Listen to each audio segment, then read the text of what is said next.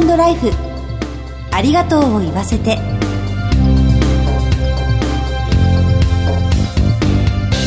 こんにちは。番組パーソナリティの久保井あさみです。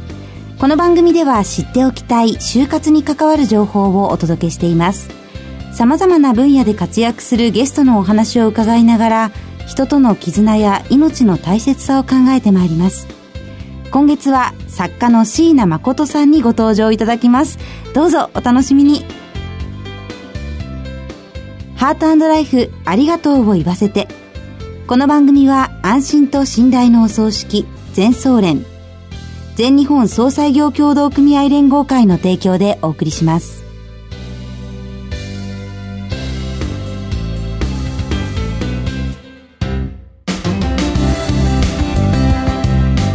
早速ゲストをご紹介いたします。作家の椎名誠さんです。よろしくお願いいたします。よろしくお願いします。まずは椎名さんのご略歴をご紹介させていただきます。椎名誠さんは1944年生まれ東京都のご出身です。1979年に作家デビューをされ自伝的小説 SF 小説気候エッセイ写真エッセイなど幅広い作品を手掛けていらっしゃいます。また映画監督としての顔もお持ちです。1回目の今日は死について思うことをテーマにお話を伺ってまいります。よろしくお願いします。よろしくお願いします。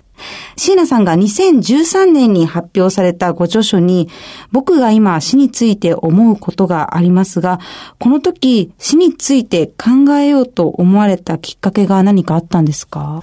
具体的にはね、はい、親しくしている精神科のお医者さんと、まあ、親しくしている遊び仲間、はいの連中とね、季節日と同じ時期にね、自分のが死ぬっていうことについて何にも考えてないでしょうって 言われたんですよ。はい。うん。それで、よく考えたらそうだなと思ってね、全然考えてない、はい、自分に気がついて、そうか考えではと思ってね。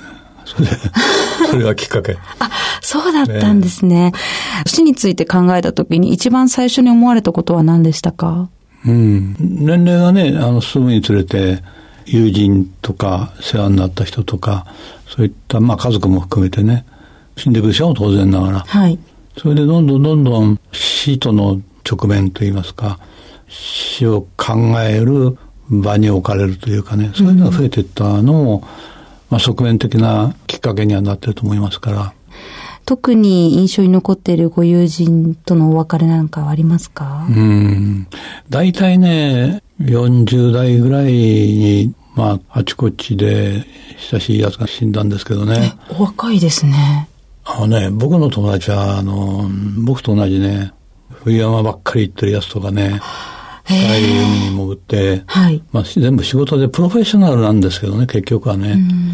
そういう、まあ普通の人よりは危険な仕事をしてることもあって、はい、で、自己死するケースが多いんですよ。冬山の場合はそうなんですね。はい、で、行方、死体が上がらない、なんていうのも、まあ、随分前に体験して、死体が上がらないからね、葬儀もできないし、はい、どうしようもないんですよね。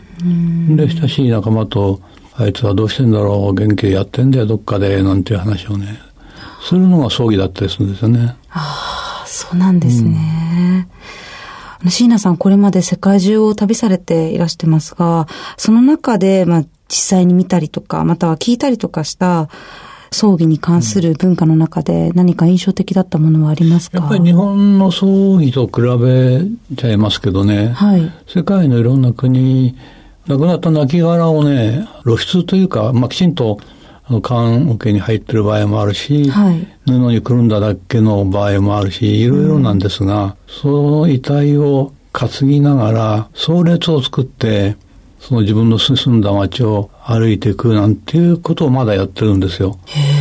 でそれに時々出会いますね。亡骸をみんなで愛おしみながら移動させていくと。そして、その葬儀の仕方は、はい、その国の宗教とか習慣とかによって戦争万滅ですからね、はい、結構それらはたくさん見ましたよ。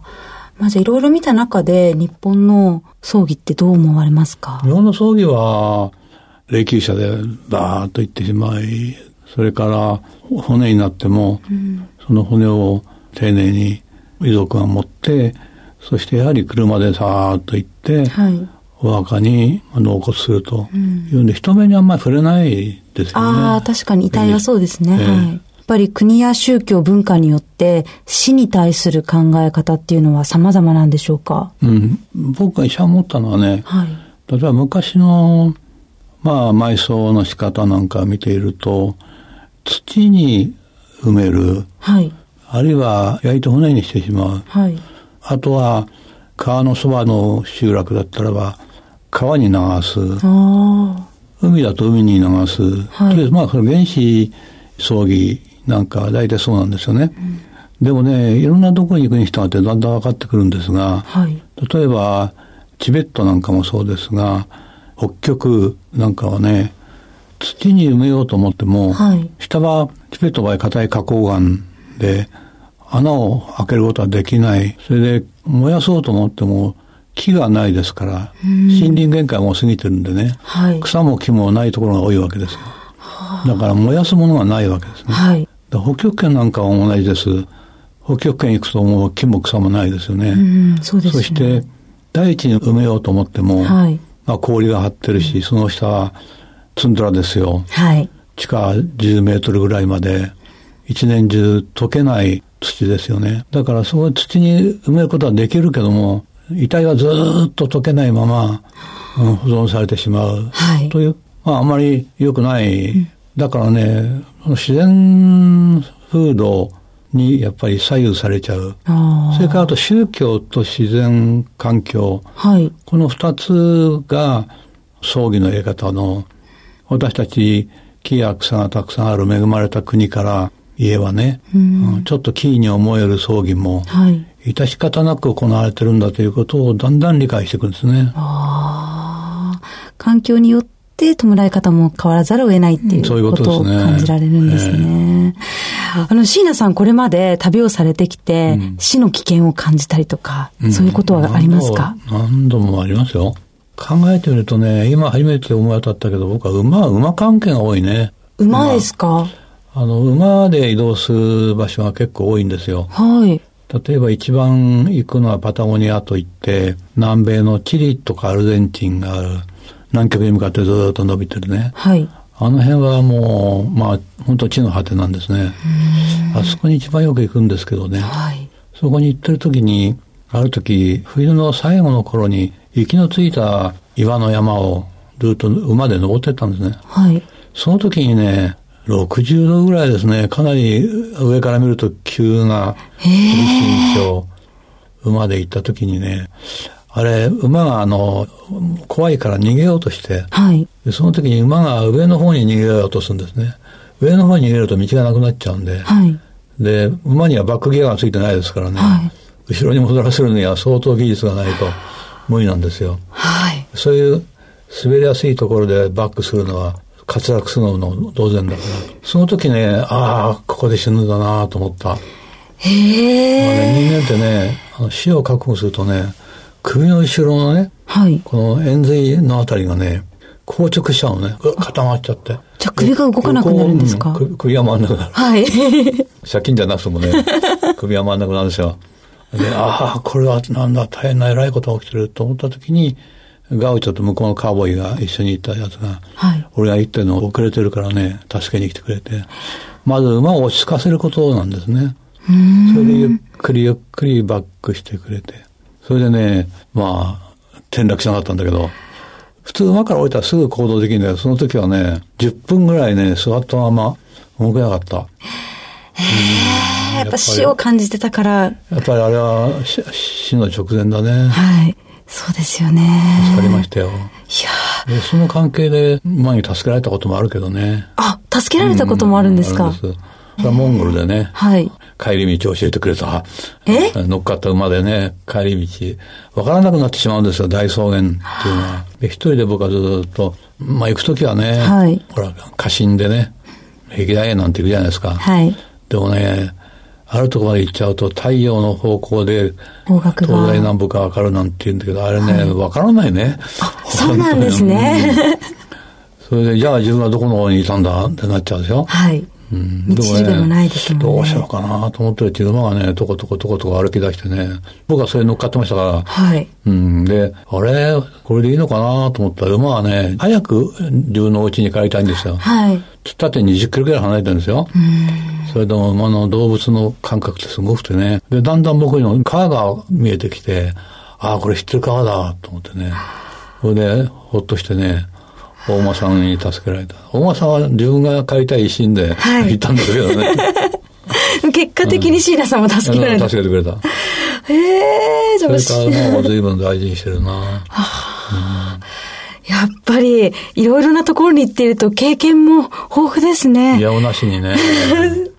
えー、では改めて日本のお話なんですけれど、うん、あの、現代では、国内でお葬式が簡略化されている傾向もあるかと思うんですが、それに対してどのようにお感じですか？僕はね、それはね、あの、よしあしは全く言えないと思うんですよ。その人の家族の遺族の考え方とかね、えー、それからその家の系譜、それから親族、うるさい親族がいたりね、なんか、うん、まあ、いろんなファクターがあるわけですよ。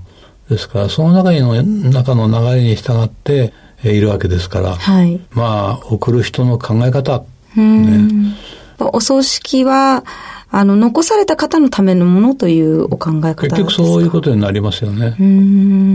だから、一緒に書いてあったりなんかしたら別ですけどね。おお葬式にしてほしい、ね、でも大体あの、その一族の代表者になる人が、その一族のこれまでの連綿としてやってきた葬儀の延長線上で、葬儀のレベルを決めていくんじゃないでしょうかね。それはそれでいいと思いますけどね。どうもありがとうございます。はい、ぜひ次回もいろいろなお話聞かせてください。ゲストは作家の椎名誠さんでした。お忙しいところどうもありがとうございました。ありがとうございました。